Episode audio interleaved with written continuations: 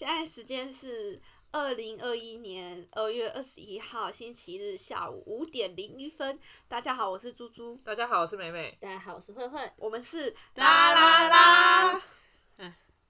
好像很久没有见到大家，有很久吗？我觉得好久，上一次是二月六号，好像很久。对啊，很久啊。过了两个礼拜。哎，怎么办？你来得及剪完吗？你二月底之前要把这支上。我已经排好，明天就是要剪。好棒！不行不行，我上一次在卡过年，然后就觉得有点耍废，然后要开学了。对啊，明天啊，没有了，明天了。明天吗？因为新闻最近一直在讲，不是有延后开学吗？我也只有非大学生的人有。延后，大学生就是跟大家一起，所以我们现在就是没有。你现在不是研究生吗？就是大专院校学生了。以前大学生都是最晚开学，就今年变最早开学的。没有一样啊，一样都是二十二。哦。只是大学你还可以就是不要选前面那几天的，比如说比如说礼拜一开早就有课，不是因为第一个礼拜大家都在选课，所以第一个礼拜课其实是可上可不上。对对对，也就是说我还没选到，没差。对对对对，借口这样子。对，那就是那种。通识课才可以这样，必修都是 怎么可能？第一堂课就给你上好。哎，没有，其实我们系上也有一些选修课，是老师他会在那个教学大纲就很表明的跟你讲说，你第一周没有来报道就拜拜，就是就算你你选上了，我也把你踢掉。对对对对对，凶哦，就是你要修就是来选修课选修课，嗯，就是你你一定要来这样。因为就算你选不到课也得出现。其实我觉得，我觉得大家第一个礼拜是会去上课会比较好，因为会比较节省老师们的麻烦。因为第一个礼拜就是很多人不去上课，所以同样上课的模式，他他怎么教学，然后他怎么评分，然后你要注意什么事情，他第二个礼拜还要再重讲一次。对，其实我也很不喜欢这样子，对，因为我有很喜欢的课，然后其实我觉得他每一堂课我都想要听好听嘛，但是因为那个老师就是很在意每个人，然后他就会在。甚至第三个礼拜都还要重复第一个礼拜讲的事情，我就觉得，我不知道你们是不是那种，就上课之前会看教学大纲的人。我我会看，我会看，但我不会仔细的每一行看过去，就是大概扫一下。我会在断考前看。我在选课的时候我就会看了。我选课的时候我就很仔细的看，说这个老师他有没有列书单，就是他上课要用什么书，他的评分标准。因为我会看说他有没有团体的报告。如果有这个团体报告，我就会把这个这堂课在我心目中的排序往下降。为什么？因为我不喜欢团体作业啊。好吧。对，我喜欢我自己个，就是我自己把事情做完这样子。那也很适合读历史系。为什么？因为我觉得历史系大家也都很喜欢自己一个人，所以他们可以把团体报告做成个人报告。我后来就是这样。哎，我跟你讲，我真的后来就是这样。我曾经修了一堂课，然后组员我都我就说没关系，我来。我自己就是我自己整理资料，自己做 PowerPoint，然后我自己上台报告。我最喜欢你这种对。然后我自己，因为我们那个报告是老师会问问题的，我们就负我我还负责老师的问答，我全部一个人来。好棒哦！但是我超讨厌这样，我觉得这样就没有讨论的必要，就没有分组报告的必要。就是分组报告就是要我们一起讨论，然后一起做出一个东西。可是如果你已经知道你的队友都是很废的，那就是他你队友太太坏了。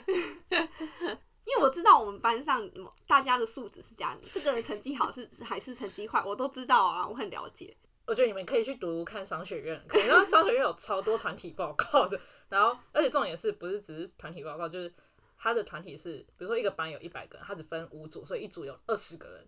就是你完全没办法分配，商学院这样子哦，因为你也没办法分二十组，然后一个组五个人，那这样子要怎么做那个报告？所以就会变成，因为大家都知道彼此的状况，比如说大三、三四的时候，你已经知道这个人就很累，那个人怎样怎样，然后就会有一群领头羊，然后他们会，比如说五六个，他们已经会讨论好一个版本，然后他们就会去分配，每一个人都一小件事情可以做，然后就会把你的名字挂那件事情，然后就是每个人都有一点点的功劳这样子，然后但是其实大部分都是五六个人做好的。那我想请问，那一小件事情是可以举例的吗？哦，比如说，哦，比如说我们一个报告十分钟哈，我们会五个人上去讲，因为你一个人要讲两张 PowerPoint，这样才有事情做。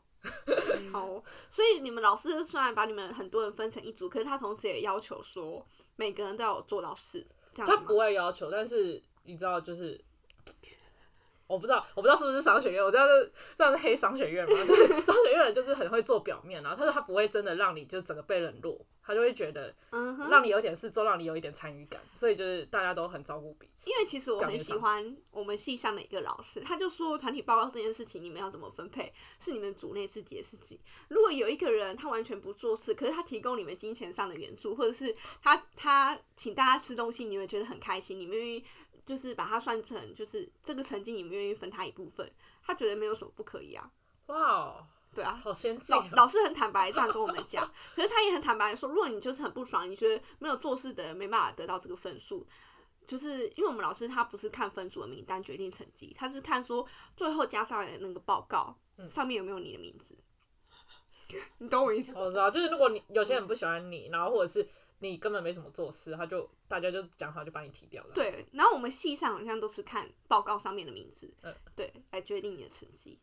所以基本上你人缘不要太差，大家都会把你的名字写上去啊。哦，对啊我有一个朋友，他是真的，他也是那种，他们有毕业专题，然后他就是被人家踢掉的那种，不过他一直翘课啊，所以就有点有点活该这样子。嗯，可是我觉得其实这样没有什么不好，因为大家应该都也知道，不可能每个人都是很认真做事的人嘛。嗯，就是我觉得如果这样的话就可以接受，就他要想要付出，你知道，他对于这份报告是有想要付出的。但我就是我遇过，就是我呃修了某一个老师的课，然后基本上课程大纲是一模一样的，嗯。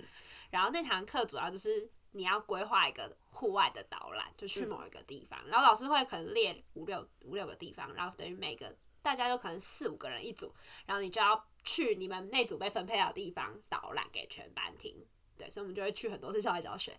然后我修 A 就是上某某一个学期的课的时候，遇到组员超棒，就是所有的人参与度都超高。然后我们就一起去那个地方玩了很多次，然后最后规划出一个我们最喜欢的版本，然后一起带大家，然后所有人都觉得我们的导览很棒，然后也觉得去那个地方收获很多。然后最后我们一起做的那个期末报告也成品很漂亮，就是一个用那种软木塞的那种板子做出来的一个卷轴，反正我就觉得那个经验很棒。然后，但是我第二次修那个课的时候，原本也遇到一群很不错的组员，就那个分配的方式其实是很随机，因为老师希望我们都不要跟认识的人同一组，所以他就会说，嗯、有戴眼，嗯、不是不是有戴眼镜，或是身上有红色衣物的人一组，然后就是之类的，就是完全拆散的。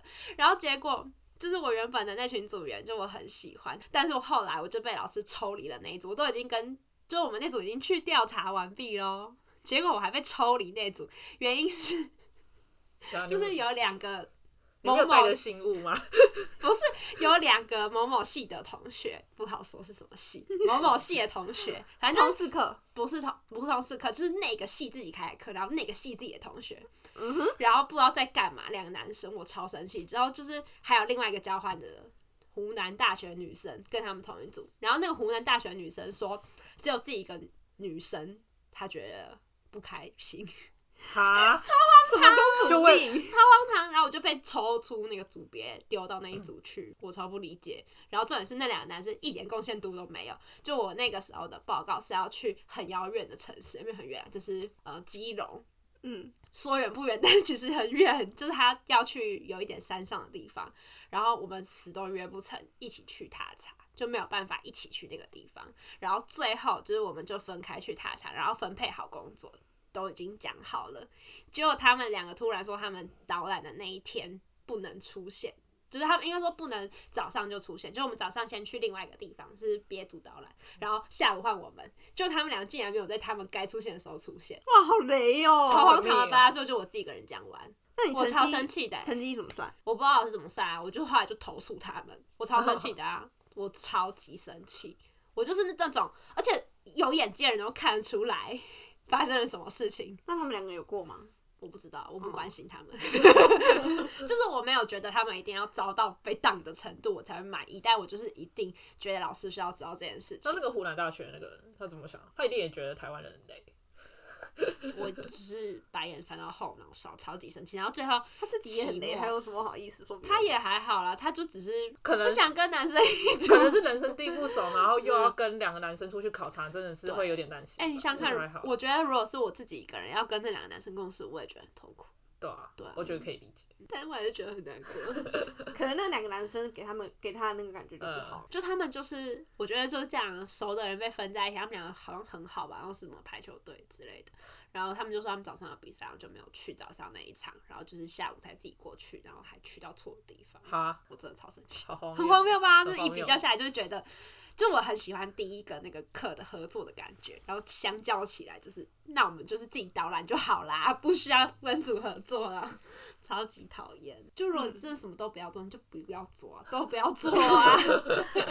就是我觉得是他觉得自己可以做，但又做不到，那种最讨厌。其实我觉得上大学之后，我不知道为什么要做那么多 PPT 耶、P 哦 PPT 对对 PPT，你知道原文书他们会不一定是原文书，反正就是大学的课本，他们都会书上都会提供成 PowerPoint 版，我不知道你们知道，就是一整段课文，然后它就是变了一页 PowerPoint，然后可能是密密麻麻全部都是字，然后它就是一个那个 PowerPoint PowerPoint，对，然后我们老师会计系老师很爱用，然后他们就是。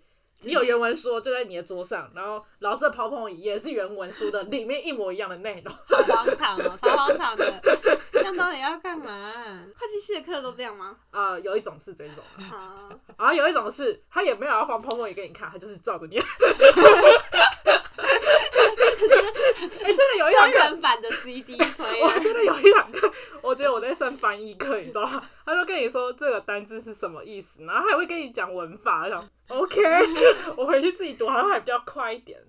很 sweet 耶，还跟你讲文法。对啊，教你英文哦，有啦，可能比较有帮助，就是专有名词的翻译，他会翻译的比较文科，翻译的比较仔细一点，专有名词，商用英文一，但其实是成本会计。好荒谬哦。然后哦，我们的考试是把那个后面的习题挖空，一模一样，你的数字都没动，但是你也写不出来，因为太多了。哦，就是他的那个你的答案会是两面 A4，所以你也背不下来，就是你一定要很很清楚它是怎么样，从头到尾是怎样。哲学系老师可以完全把题目都告诉你，没有关系。反正你写了也不一定会给你分数。对，就是要看你写的内容是什么嘛。对啊，好酷哦！嗯，我觉得中文的话比较像是哲学系，嗯，就是他会告诉你，我就是要考某些某些某些某些某些某些东西。啊，你永远都背不起来啊！你申论题你写过一遍，你也不背背不起来，所以你就是我，我完全不会，我不会直接拟我的答案。我会大概写一下我要回答的时候我要写的大纲流程，因为哲学很注重的是你那个推论的过程，所以你不能就是 A 到 B，B 到 C，你不能够直接 A 到 C，不然对就是他就会我们最常被骂就是说你们为什么倒果为因，好酷哦！我想上这种课。就会被骂，你知道吗？我哲学超烂的，我超上过哲学。课，我们是我们学校没有这种习，所以就。可是你们通识课也没有吗？没有哎、真假的？应该说选不到吧，因为只有两三堂，然后你知道全校都要选，就大家都很有兴趣。我只有上过那个好玩的。我只有上过一堂课，可能跟哲学比较有关系，但我觉得那个很废。他就是讲那个有一本书就在讲那个铁轨，就是哦，正义义。对对对对，他就是用那个然后里面的案例来带我们思考。不过那是同时课，然后我自己觉得很废啊，因为它里面的内容就是你可以看书就看完的东西，嗯就会嗯就会觉得好像。嗯，我会想要更深入。我觉得它只是入门而已，因为它主要在讲的东西就是道德伦理学部分。嗯然后道理道德伦理学有分很多，就是不一样的流派，就是所以当你站在不同的流派看同样一件事情，你会做出不同的选择，就是因为就是什么是善的这件事情，每个流派他们的定义不一样。我我觉得那个老师可能是想要在那个课堂营造当时，就是你们如果有看过那个录影，就是那个课堂，对。对他希望他希望我们讨论，对对，他希望我们去讨论，而不是照着书就已经给你答案那样子。他可能是想要我们讨论，但实际上就是真的在讨论，一直都只有五六个人在那边讨论。然后另外一方面是他真的就是拿里面的案例来讨论，所以就会对于台湾的学生来说是很遥远的。比如说他，我记得它里面有一个是。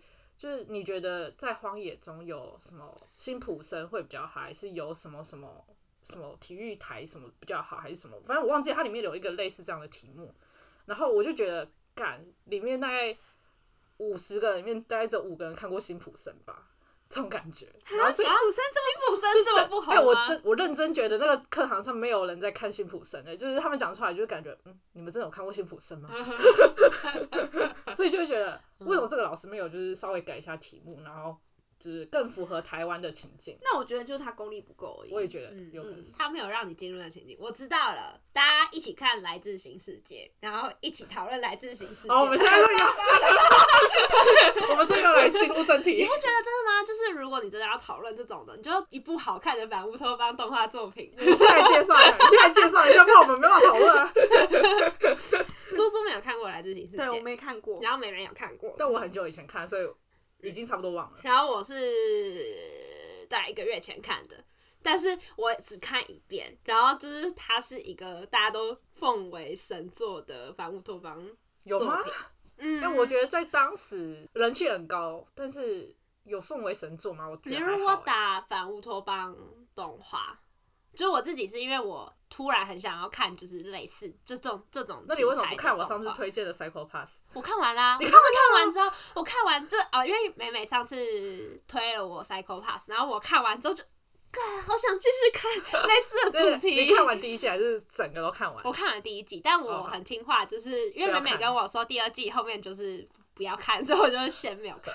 然后，但我很想看的类似的东西，所以我就去找了就是反乌托邦的动画来看。然后我发现最多人推的就是《来自新世界我很意外欸。》，所以我就先看了那一部。它的画风超，以为会是疗愈日常，嗯，对。然后他一开始就是在讲说，他他原本是一一部轻小说，是对，他是轻小说改成动画的，嗯嗯，然后它很很短，二十几集而已，就只有一季，轻小说二十几集还是动画二十几集？动画二十几集，二十几二十几就是两季，半年番。嗯，我懂懂，因为我想说轻小说二十几集是是蛮多的，还要写很久。但我没有看轻小说，嗯我之后可能会找来看。嗯就我因为我觉得。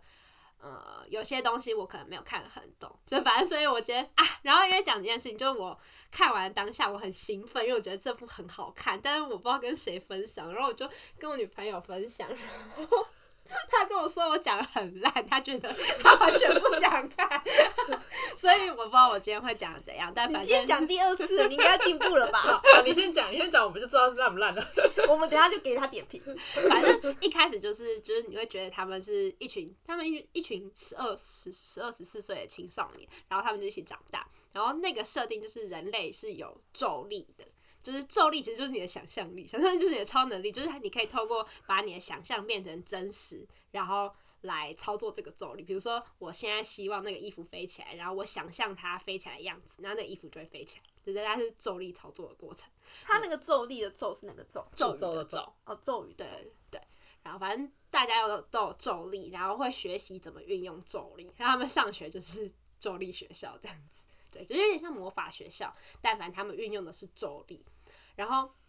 一开始你就以为只是一个就是普通的魔法故事，就大家都可以操作咒力，然后 后来就会发现，其实就是呃，因为大家都有咒力，然后咒力是一个太强大的东西，嗯，然后原本一开始很平静，后来他们在校外教学的时候就遇到了一只奇怪的怪兽，那个怪兽叫做恶魔虽白，就是一个很像跳跳马的东西，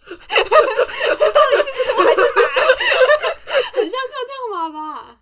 呃呃，我没没印象了。你你拿你拿那个照片给我好了。它叫恶魔虽白，就是传说看到恶魔虽白的人就会死掉。我真的觉得它很像跳跳马。我觉得它很像故宫某一只神，那个有一个有一个器皿，它长得很像它。我不知道，我貔貅，貔貅，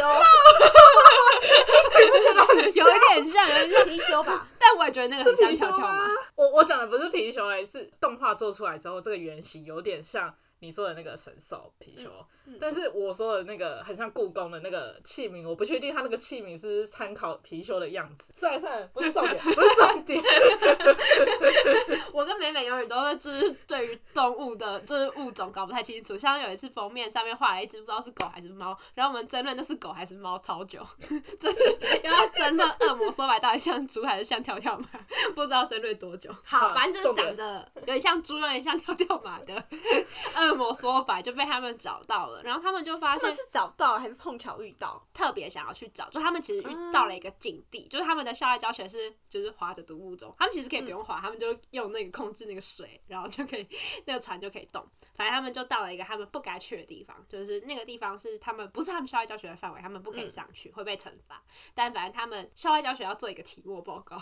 然后他们的报告想要写就是恶魔说白跟气球为什么有点呼应到我们前面的 报告，对，反正他们就要写研究那个，他们想要研究那东西，是因为就是有听说有气球狗跟恶魔索白这两种生物，所以他们就到了那个他们不应该去的地方，然后就发现有那个恶魔索白，然后他们还捕捉了那个恶魔索白，对吧？就发现它是一个前面的世界，是就是以前留下来的智能图书馆，就他们那个故事的设定其实是很久很久很久很久以后，可是你在看的时候会以为它好像是。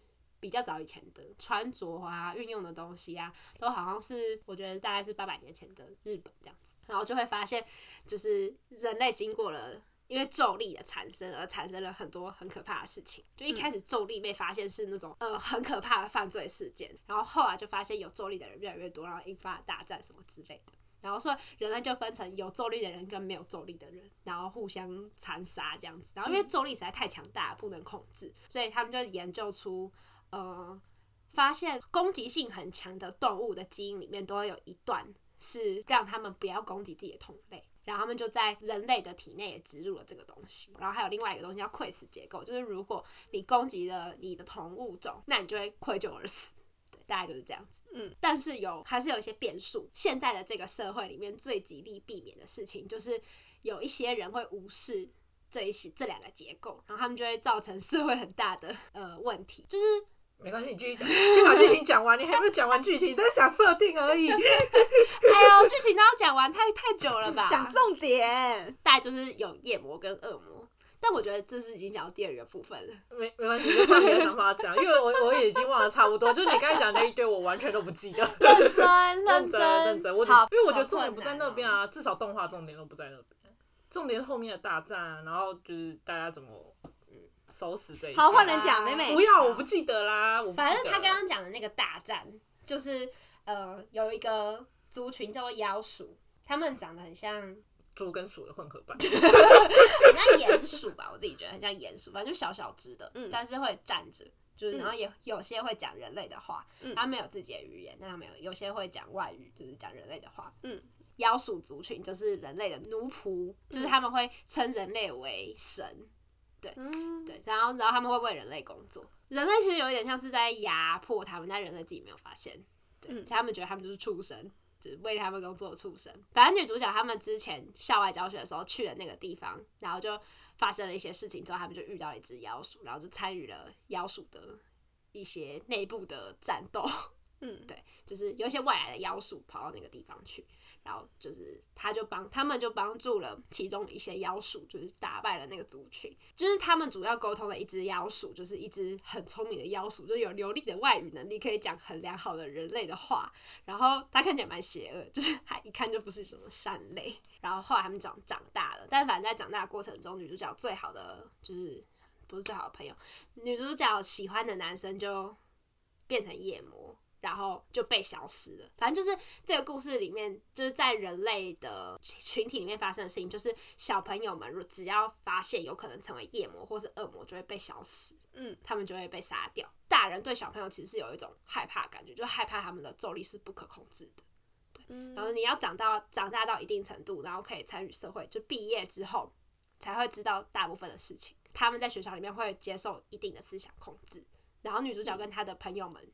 们那一组，就他们五个人为一组，就是他那一组要去做分组报告，一起到那个岛上的那一组，就是没有受到什么思想控制，因为女主角被选为就是之后，就是她的心智很坚坚韧吧，就是她是一个稳定性很高的人，她如果知道了一些事情，她还是可以回归正轨，她不会一蹶不振，对，然后她也不会 就是思想偏激之类的吧，我不知道，反正她就是被选为之后会结，就会变成一个伦理委员会的会长。对，所以他有主角 buff，但是是因为他性格的关系。嗯，后来他们的另外一个好朋友，就是也被发现，就是可能会变成夜魔，然后就要被杀掉。嗯，然后那个朋友就想要逃跑，反正女主角，然后跟他的一个女生好朋友就去追，然后逃走是男生，然后他们两个就在外面就是过了一一段日子。然后女主角原本以为他们会好好的过日子，但是就是她也不知道她的那两个好朋友到底是是生是死。但反正他们在逃帮助他们逃跑的时候，有一个就是那个之前他们遇到那只看起来非善类的妖术，就说他们可以帮助他掩盖逃跑的那个人。反正这件事情就这样过了，就是他就不知道他的好朋友在外面过得好不好，但是反正他也长大了，然后后来就变成就在管理妖鼠的一个部门的人员，就发生了一件事情，妖鼠们就是原本妖变了，对对，妖鼠突然就是攻击了人类，而且有恃无恐的样子。然后后来发现他们有一只恶魔，就是他们有一个王牌，就是他们养了一个小女孩，然后那个小女孩是恶魔，然后他就用咒力杀光了超多人，嗯就在人类的群体里面大肆残杀。然后因为人类不能杀人类，他杀不了那个恶魔。对，就是恶魔很危险，就是这样。嗯对，所以恶魔就可以无视所有的机制，然后杀掉所有人，就是可以毁灭所有人类的意思。嗯然后女主角她妈妈是图书馆管理员，然后图书馆管理员告诉她说，东京有一个药物可以让人失去咒力。结果女主角在临门一脚的时候，她已经丢出了那个药物在那个恶魔的脚下，她突然反悔，就是因为那个药物离他的最后一个好朋友很接近。然后如果他真的那个药物就是在一个瓶子里面，如果掉下去的话，他的好朋友也会一起失去咒力，然后他没有办法接受会失去好朋友，所以他就在那个瞬间把那个药物就是用咒力消除了。但是在这之间，他一直有一个疑惑，就是他觉得那个女生，那个小女孩不是恶魔。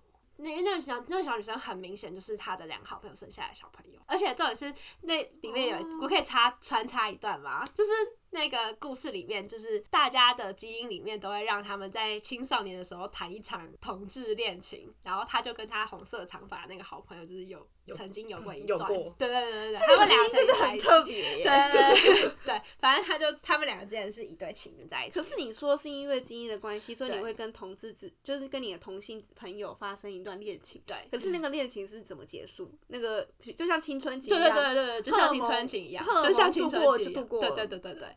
而且那边在动画的手法就是有点像梦一般的，我自己觉得啊，就很像做了梦一样，然后就结束了，就你会觉得就诶很像无意识一般的结束了，就好像就是本能一样结束了，然后你没有很 care 这样，因为女主角其实一直都喜欢着那个中间很快就变成夜魔的男生，嗯，然后那个夜魔变成夜魔男生其实也要喜欢他，但他们俩在那中间有一段就就就各自产生了自己的同志恋对，情，然后就 哎哎哎，我看的是同一部啊，对他们俩彼互互相彼此喜欢哦，然后中间就突然发展出就是女的喜欢另外一个女，的，男然后男的喜欢另外一个男的，然后做做都做完，该做的都做完了，然后最后他们俩就告白了，就是我跟你讲，这部剧你讲到现在我才想看。我跟你讲，当初这部剧之所以让我看下去，也是为了这一段。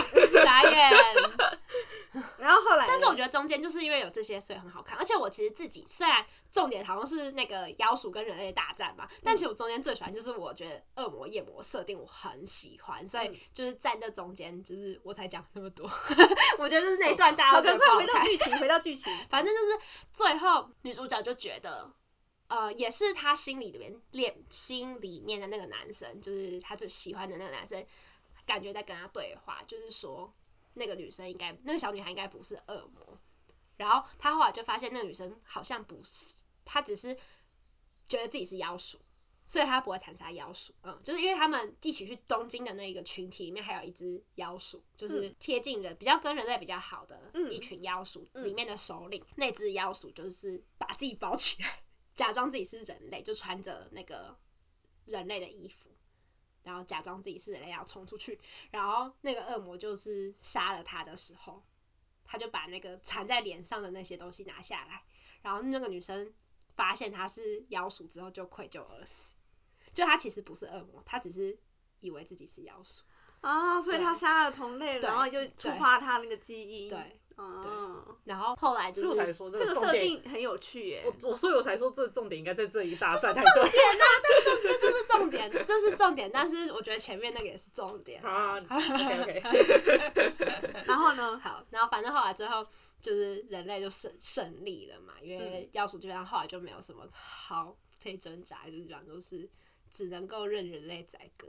然后他们就审判了那只外语流利的妖鼠，就是反叛的那个嗯妖鼠。在审判的过程中，那只妖鼠。就是被说怎么可以反叛，然后他就说人类不可以把妖鼠当做是畜生来对待，嗯然后人类就问他说：“你不是畜生是什么？然后他沉默三秒钟说：“我们是人类。”然后其实很好哎、对，而且重点就是前面的最后面一点点的时候，女主角跟另外一个，就是她最后唯一剩下的那个朋友，就是有一段对话，就是说那个那个男生解剖了妖鼠的基因，发现妖鼠的基因是二十三对染色体，然后只有某一个植物跟人类是二十三对染色体，嗯所以妖鼠其实就是人类，是没有咒力的人类。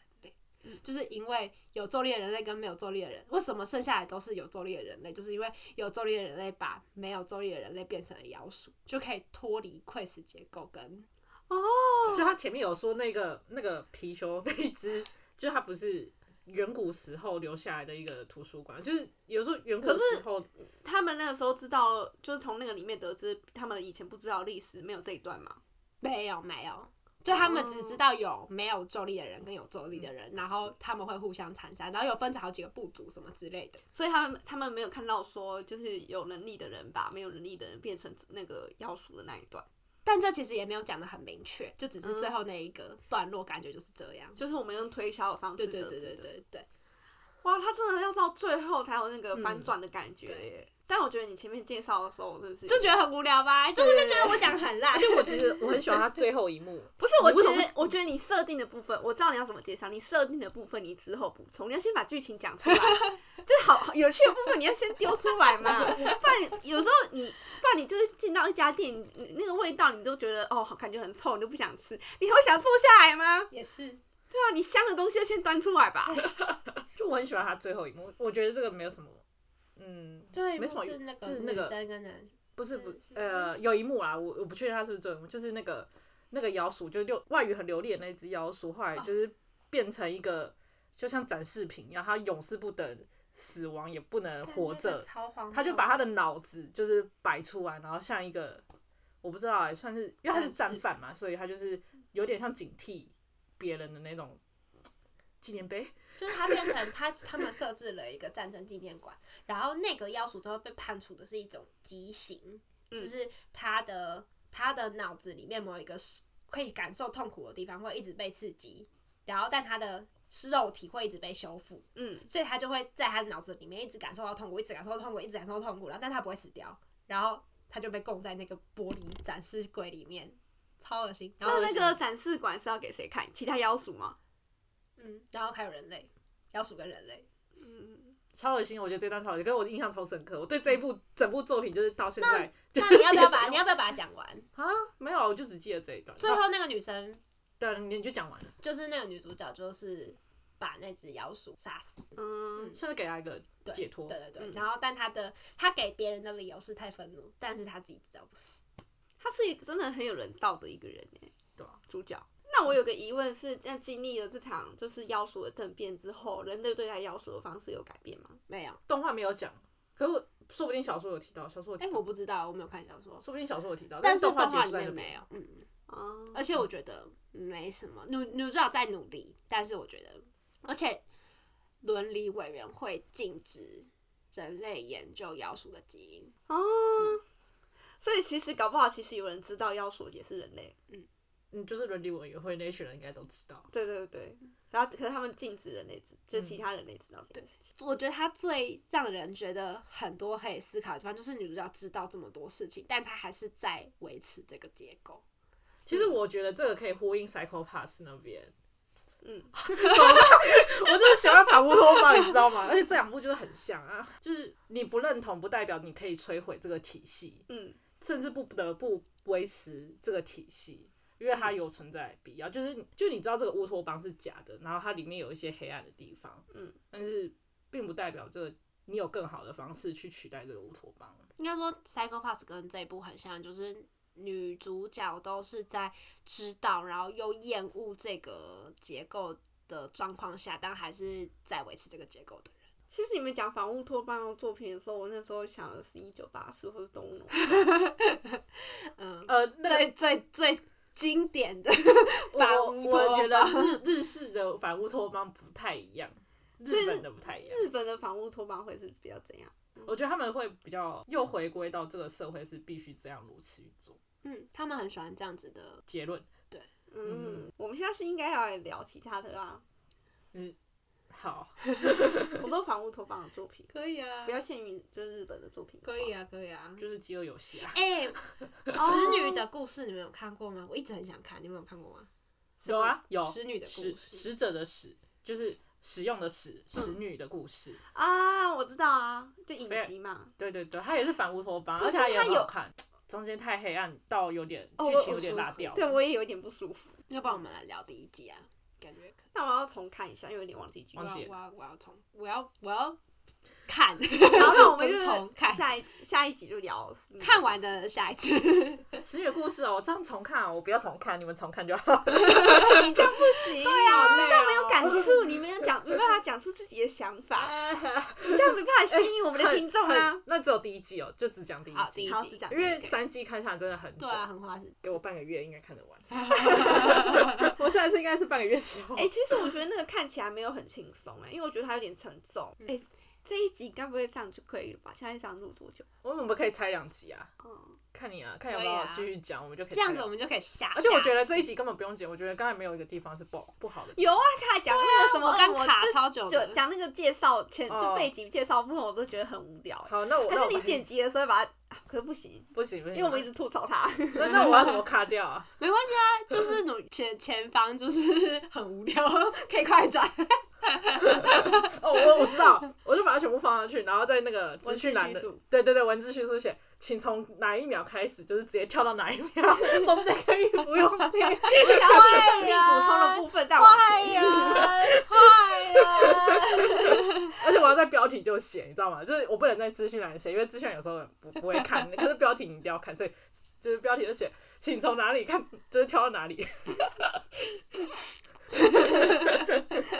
委屈第二次，可是我觉得你后半讲的算很有趣耶，所以你跟你女朋友介绍的时候也是先从，你是不是没有介绍到鼹鼠蛋在那边啊？是不是没有介绍到青春期？哦对，那边是最好看。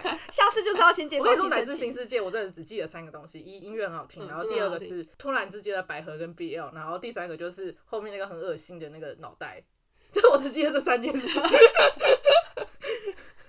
音乐很好听，音乐真的很好听，片头片尾都很好听。去看动画，然后好，那我现在介绍另外一部我也觉得音乐很好听的作品哦。对啊，对啊，我们去了两集，先这一集就到这里为止，因为现在一个小时了耶。哦，不然你现在来讲一下预告。我想一下，预就是一部很治愈的作品这样子，然后那个愈是忧郁的郁。你好，等一下，我觉得预告这样不行。我跟你讲，预告就是下一部作品会聊到什么叫裸掉，什么叫裸掉裸掉，拉一个小女女孩，然后裸着身体吊上去，就是吊吊着这样，然后作为一个惩罚。所以我们这一集就到这里。如果你想知道这个到底在讲什么，直接去听我们下一集。我觉得很恐惧。想知道更多关于裸掉的事情吗？好啊，好啊，你还是要你要讲完吧。你刚才那个嗯，反正就是一个剧情会往你意想不到的方向发展。然后它有两个字跟来自新世界一样，对，就就是是来自，然后大家猜一下是哪一部？这么明显裸掉是来自。不一定啊，他要看过他才知道对啊。啊。好，就这样，嗯那我们下次见。下次见。再见，拜拜拜